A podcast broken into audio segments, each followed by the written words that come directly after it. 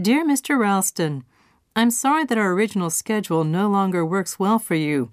Unfortunately, our manufacturing facility is very busy now, and we are having trouble meeting our orders on time, let alone earlier. I have, however, consulted with our warehouse, and we do have a conference table and furniture for a single office already made, so we can get those to you by the end of September.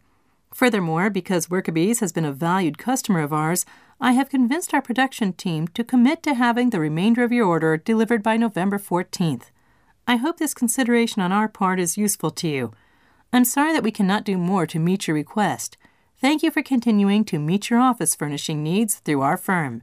Sincerely, Hiromi Takado, Order Fulfillment Department.